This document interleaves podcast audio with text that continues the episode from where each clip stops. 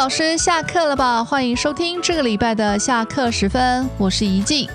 海外实习的主题来到了最后一集，要上最后一道甜点喽。满腔热情的清慧老师要针对上周所提的实习过程中所遇到的问题与挑战，提供老师们一些建议或应该有的准备与态度。另外还要额外透露，在德国柏林洪堡大学亚非学系，清慧老师到底是提供了什么令人惊羡的培训计划呢？废话不多说，赶快进入主题吧。好，所以你已经提了很多那种，就是一些问题跟挑战了嘛？那你会给，应该是说你会给老师，就不管是现在或者是未来面对实习，应该有什么样的态度跟准备呢？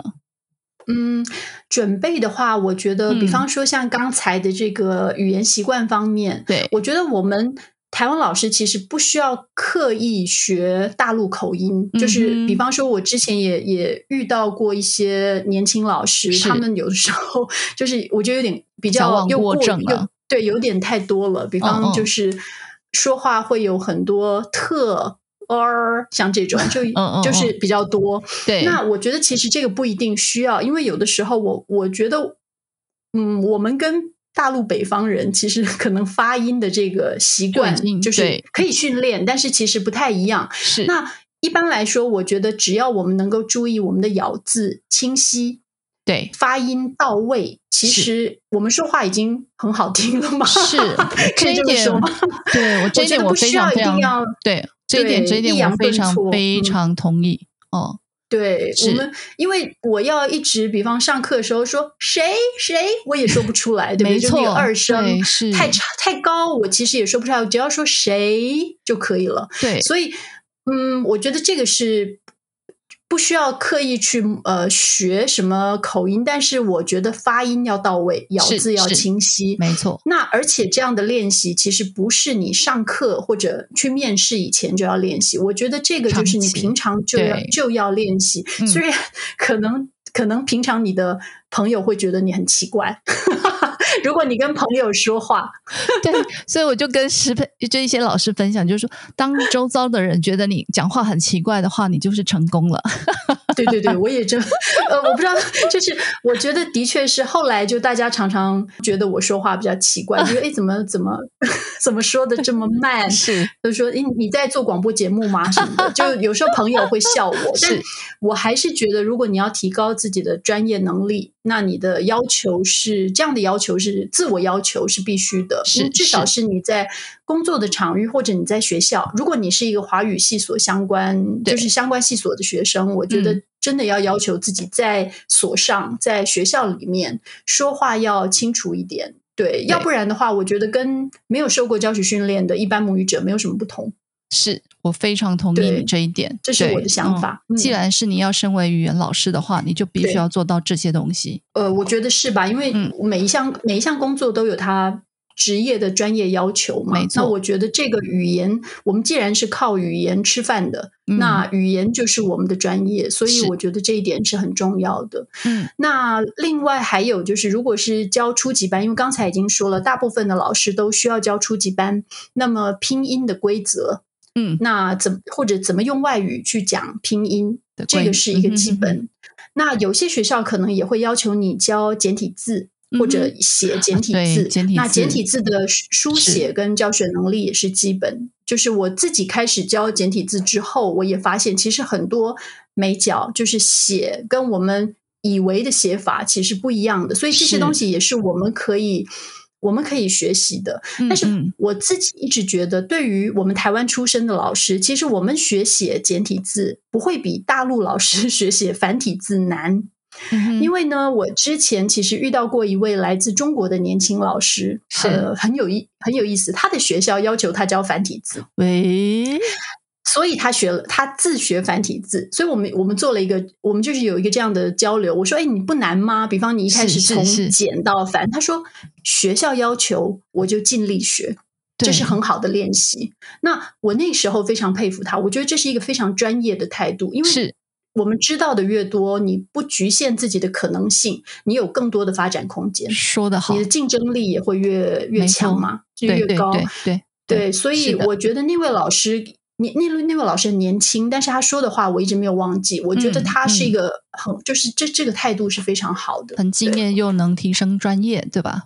对啊，对啊，是，而且也是一个有趣的事情，就是你你会你觉得你会的东西更多了，对，所以好，然后还呃这个对，还有还有一个是英语教学的能力的部分，就是如果他们呃，因为刚才我也说了，就是如果呃。到海外教学就是外语或者英语教学能力是一个基本。一般来说，比方在德国，虽然学生的母语是德语，但是如果不会说德语，当然一般也没有关系吧。嗯嗯嗯。那但是英语的教学能力还是需要有的。比方说，可以练习怎么用英语说明。拼音的规则、纠正发音、讲解语法，那这些都是需要长期练习的。对，我觉得如果想到欧洲教学或者实习的话呢，可以在台湾先从一对一开始。嗯，因为如果你是一次教大班课，大班课一般在台湾的教学环境比较难让我们用外语教学。对，那所以其实可以找像我以前找我的法文老师，我们就一对一，然后用外语来说，那学生也会比较有耐心。嗯嗯，平常也可以读一些用英语撰写的教学文章啦，网站，对，可以可以熟悉一些常用的说法。我自己蛮喜欢一个网站叫 Hacking Chinese，哦，这个是一个呃。外语学习者就中文学习者。是，但他是我忘了他是不是瑞典人，还是他的网站是呃呃英语的，而且他也是教中文的。哇，那有的时候我也建议我们的学习呃实习老师看那个悠悠 Chinese 的嗯嗯嗯。教发音的影片，对。他们可以学习主持人怎么用英语来教发音，然后也可以学习学习一些实用的教学技巧。所以你刚刚提的这些呃呃资源，大概都是用外语在教中文的，去学习他的那些方式，对不对？对对对，其实有很多，但这就是这两个是我有时候推荐给我们的年轻老师，就他们可以看一下。对，因为 Hacking Chinese 它是也也有那个呃，就比方中文学习者的呃角度，他是怎么从这个角度看中文学习？我觉得对老师来说，我们有的时候也需要换位思考。是。就是我们不能总是觉得，我觉得学生应该怎么学，是那学生他们觉得他们他们怎么学呢？所以呃，换位思考也是重要的。所以有的时候我对那种学习者谈他们怎么学中文的呃也感兴趣，对不对？很感兴趣，我会看一下他们是怎么做的。之前你提到就是说，如果新手老师呃拿到了实习缺，到了那个学校，其实学校不给。嗯，也没有时间，也没有人力去做这些培训，对吧？其实不一定。对，你们红宝大学呢？呃，我们红宝大学基本上好，那我来 宣传一下。我们对，其实当然每一所大学，就是因为他们各呃，比方说不同的资源，他们的人手安排，那他们大家会有不同的呃培训的做法，应该这么说。那在红宝大学，因为我们的呃学生就是比较少。就是人大概一年大概收三十个吧，二十五三十个左右，算是比较小的一个 program。那我们呃加上我自己其实特别重视这一块，所以我们一般来说我们会给予十个月的手把手的 师培，就是我真的十个月嘛，因为他们来十个月，对，很长很长，因为是华语教学实习助理的一个。呃，怎么说职位嘛？所以一般都是十个月。那我会，我我们会基本上手把手，对手把手的，呃，就是什么都交给你。对，那非常棒的机会。我希望，我希望是大家不会觉得是一个魔鬼训练营。那我你会怎么做呢？嗯，基本上是这样，就是说，当然一开始的时候，呃。他们会来申请嘛？就是很多年轻老师会来申请。那我自己，因为我们都非常，就是我跟我的同事们，我们都非常重视这个缺，所以我们会有一个比较慎重的，比方面试，然后试教的过程。是那可能呃，对我来说，我觉得面试跟试教是很重要的，因为呃，面试当然就是在交流中你可以了解。彼此，而且比方他对我们学校有什么问题，他们可以预先提出来，那不会就是说，比方到了以后，他们就啊有很多的疑问。那比方说，呃，如果他们有什么不明白的地方，我们也可以呃告诉他们。另外，呃，我的面我们的面试一般是中文，那试教是英语。那就像刚才说的，就是我们希望知道学生有没有基本，就是申请者有没有基本使用英语教学的能力，所以我们会看一下。但是这个当然不是说你需要一个非常完美的视角。其实我在视角中，我会扮演一个呃，比方说有比较多问题的一个德国学生或外国学生，那我们就用 我们我就是我们就是想看学呃这位申请者他是。怎么解决问题的？是他的临场反应，对他的临场反应，然后，然后他怎么告诉学生，怎么组织他的一个一个呃教学内容，在二十分钟的试教内，嗯，对，所以我们希望能够通过这样子的一个筛选的过程，能够找到一个对教学有热情，而且他们想要快速的用，就是用我们的这个机会，能够快速提高自己教学能力的一个。有缘人吧，对对，确实确实啊，因为你还要教他，你还要有十个月的把全部的东西交给他，这真的是要很有心的有缘人啊。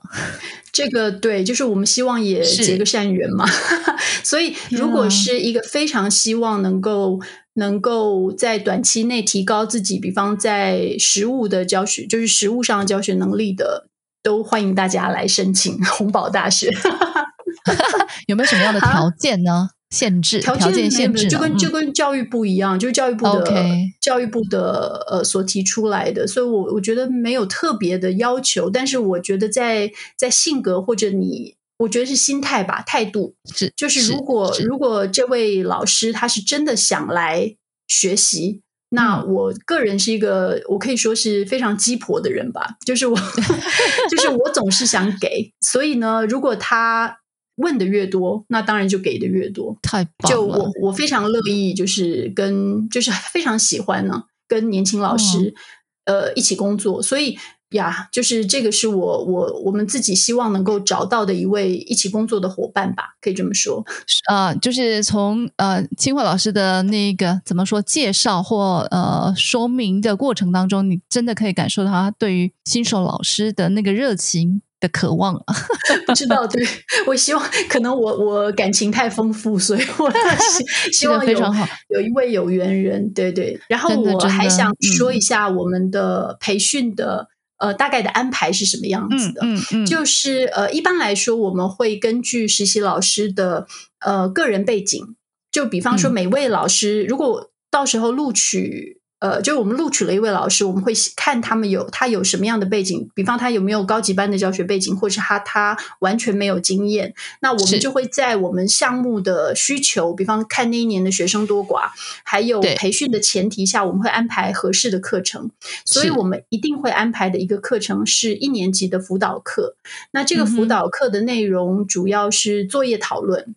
对，所以呢，呃呃，这位实习老师他就必须呃。利用这堂就是这这堂课这门课跟学生讨论他们的作业的答案，对，但是讨论作业答案其实不是对答案而已，不是告诉学生哦，你的答案这个对这个错。基本上，因为他们一般都会大量观课，所以呢，他们可能在讨论答案的时候，学生就会有很多的问题，有发音的，有词汇的，有有语法的。那所以呢，呃，他们在长期就是大量观课之后，然后他们去教这个课，我觉得是一个综合性的练习，就是学生的什么问题来了，他们都要解决。那我们也会事前帮助他备课，就是每一次上课之前，我们都会。一起讨论，那我也会先告诉他学生可能提出什么问题，然后我们讨论讨论。那这样子的话，棒了吧？就是他们每次上上完课，我们也会讨论，就是我们也会每一周见一次面，那就会谈一下他可能呃遇到什么困难。那这是一点。那另外一个是这个这一门课呢，还有学习中有一些复习的环节。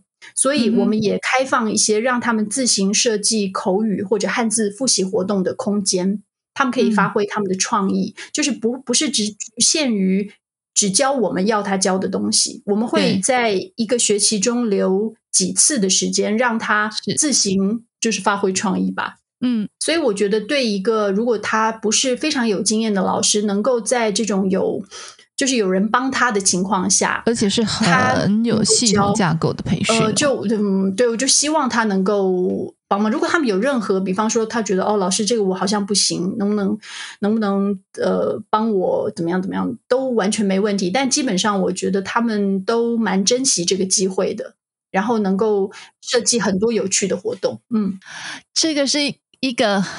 可遇不可求，而且非常珍贵的，希望如此 经验。对，是如果是我年轻的时候，我真的绝对一定 想要这样的机会，因为有一个这么好的老师在旁边，对，跟着你，带着你这样子啊成长，真的太棒了。那我想问一下，就是你们的缺是什么时候 开出来呢？我们的缺一般应该都是二三月吧，我忘我忘了，应该应该二三月，二三月每年，但我们今年不太确定，今年有一些嗯波折，对，所以还不太确定，但一般都是。所以你们的那个资讯大概都会是在哪里？教育部的网站上，然后呢，他们就各校应该就会公布，对。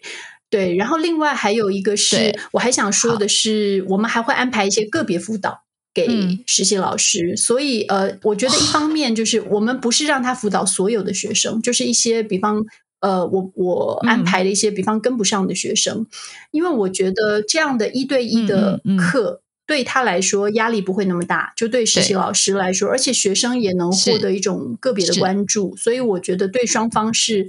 呃，比较有利的安排，所以我们其实就是看他们，嗯，呃，情况，然后做一些安排。今年很，今年其实有点难，因为是疫情嘛。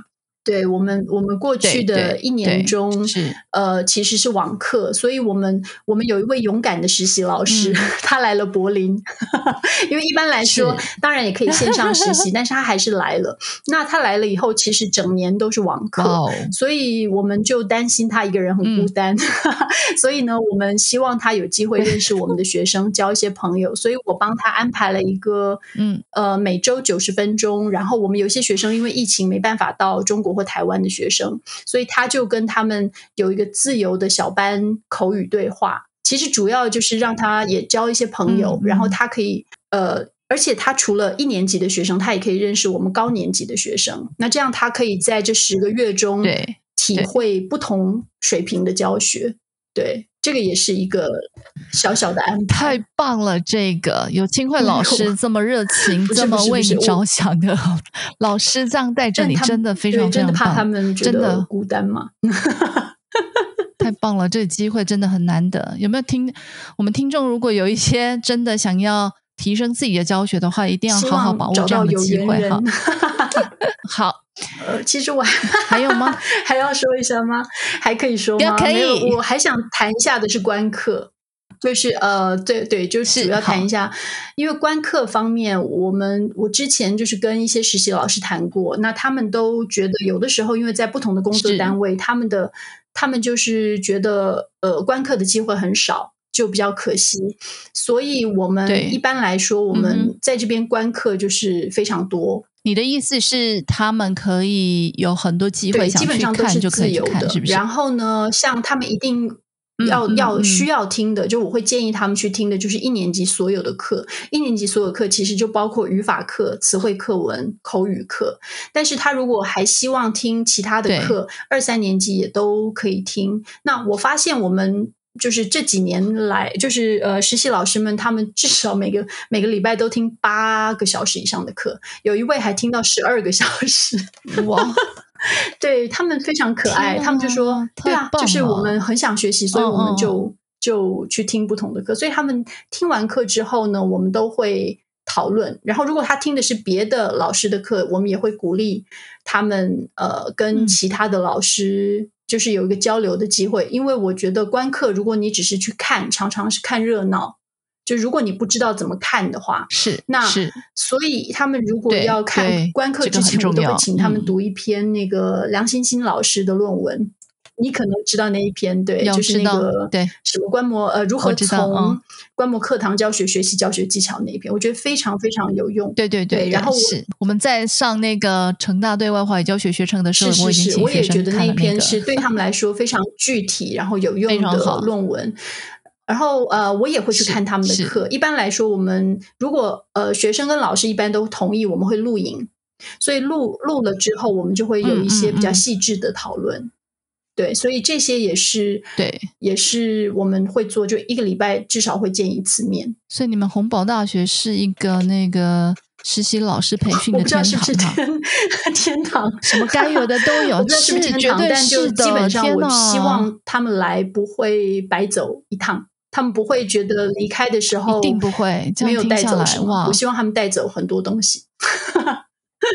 感觉到清慧老师满满的爱，真的。对，但但对，就这么这么觉得哇，我太感动了。老实说，真的太感动了。对啊，因为这些都是花你自己额外的心力啊，时间、心力是吧？对，但就是我很喜欢这件事，所以我我愿意做。嗯嗯嗯，这样的事。对，希望在红宝大学实习的老师不要辜负 清慧老师。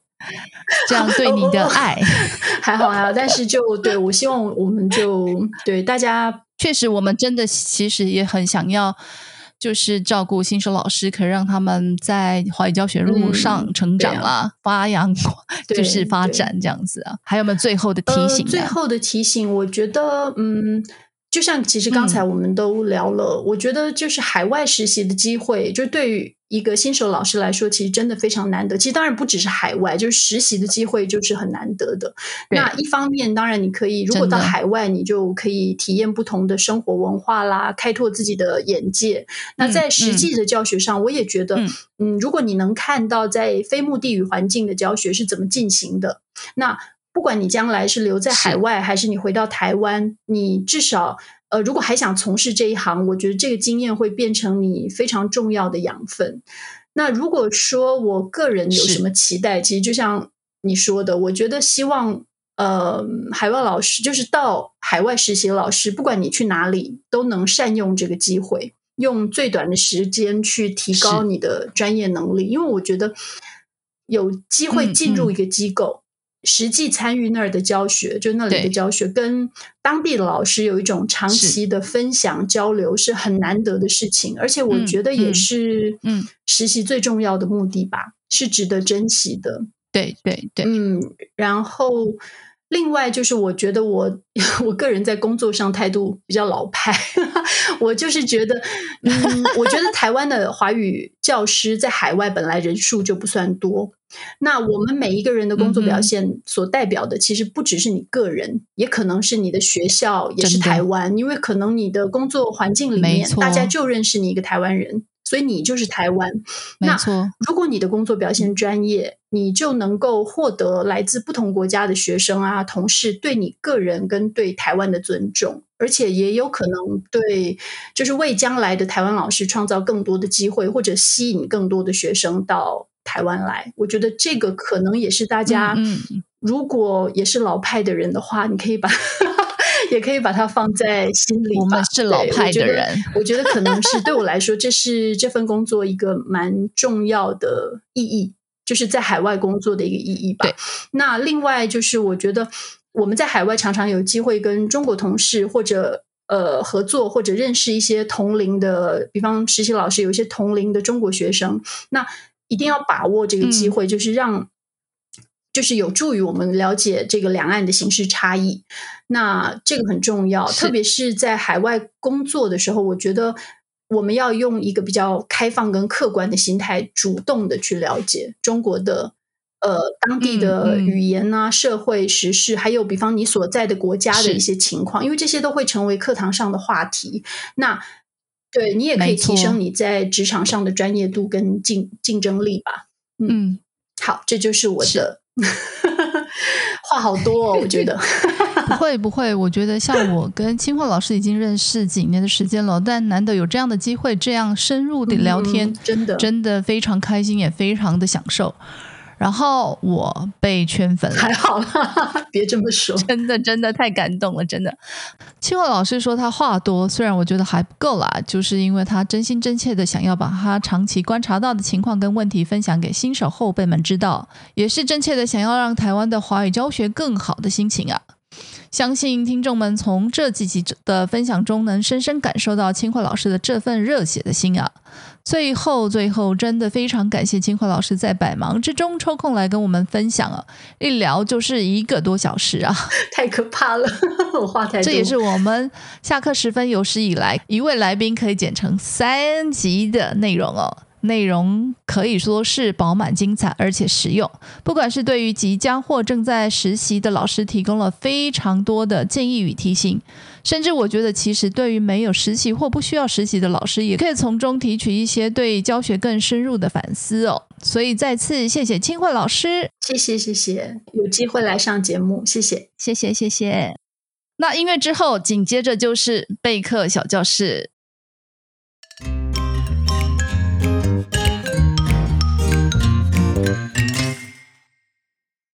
大家好，又到了备课小教室的时间了。今天我们要来说说形容词“小”的一些非正规用法。形容词“小”是零初程度就会学到的词汇，可以用来说明主语，比如这间房间很小，他的年纪比我小；也可以用来修饰名词，比如小动物、小毛病、小脑袋、小市民、小问题等等。这两种用法是形容词最常见也最典型的用法，基本上是不太难掌握的。不过，除了这些正规用法，我们在日常生活中也发现一些非形容词用法的情形，像小七、小黄、小累，有一点小累的小累、小辣等等。所以，到底形容词“小”有多少非正规用法呢？我们就来整理一下这些用法哦。那收集到的语料整理起来，总共有三类。第一类是小加数字。这一类呢有两种用法，一种是国小年级的简称，像国小一年级叫小一，国小二年级就叫小二，以此类推，国小六年级就是小六这种用法。第二种用法是小七跟小三这种，也是一种简缩的用法。小七指的就是 Seven Eleven，而小三指的就是婚姻的第三者。两者念起来呢，都比原来的词汇来的精简了。那第二类是小加颜色。也有两种用法，一种是采用用品、工具颜色来简称该物品或工具，比如我们的计程车统一颜色是黄色，因此用小黄来简称。而小绿指的就是英国 Gtech 的吸尘器。这种使用颜色简称物品的，有些也会加上一些类名啊，比如像小蓝瓶、小黑瓶、小红书、小绿人等等。这种用法也常见于个人介绍或指称自己的交通工具或一些用品的时候使用。比如，我的小菊现在已经开了十多年了，还很好跑呢。而第二种用法是来指称具有某种共同性质想法的一群人，比如小白指的就是网络文化中某方面毫无了解的人的称呼。近义词有新手、菜鸟等等。也可以在前面加上一是哪一方面的小白，像银行小白、语法小白、爱情小白等等。还有像小粉红、小粉绿，用来指称倾向某种政治立场，而且爱在网络世界中出征名人，对他人发言实施思想审查，指控他人支持反对立场的那群人。那第三类呢，是小加形容词哦，表达的是程度上的少量。比如小辣、小冷、小难过、小紧张等等，而这个带“小”的少量指的是在不到很冷，而且也不是不冷间的程度，因此常常跟有一点搭配贡献。比如第一句七夕送女朋友什么礼物能有点小浪漫，让她有点小惊喜呢？第二句听完了猫草跟木天了的不同之处，是不是有一点小混乱？第三句，我觉得鬼头刀炒饭分量少，而且吃起来很普通，感觉有点小贵，真的是 CP 值颇低啊。其中小辣使用上比较广一点，可以用来指定辣度，比如说你要微辣、小辣、中辣还是大辣。以上是针对形容词小非典型用法的粗略整理，提供老师们备课教学上的参考。那么我们备课小教室下次再见喽。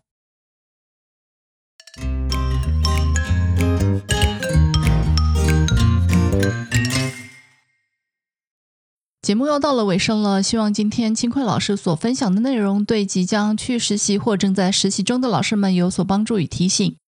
若对当中内容有任何想法或回馈的话，也欢迎来信或留言跟我们分享。介绍一下说吧九月的课程，目前有两个承班课程，一个是初级语法教学设计线上七班，时间在周四晚上七点半到九点，九月二十三号，也就是本周四晚上开始上课。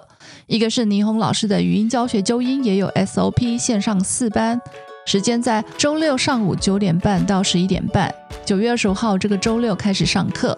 若对上述课程有兴趣的老师，欢迎到我们的官网 sblc.tw 参与报名，或到脸书粉专说吧社团报名。那么我们今天的节目就到这里，谢谢您的收听，下周再见。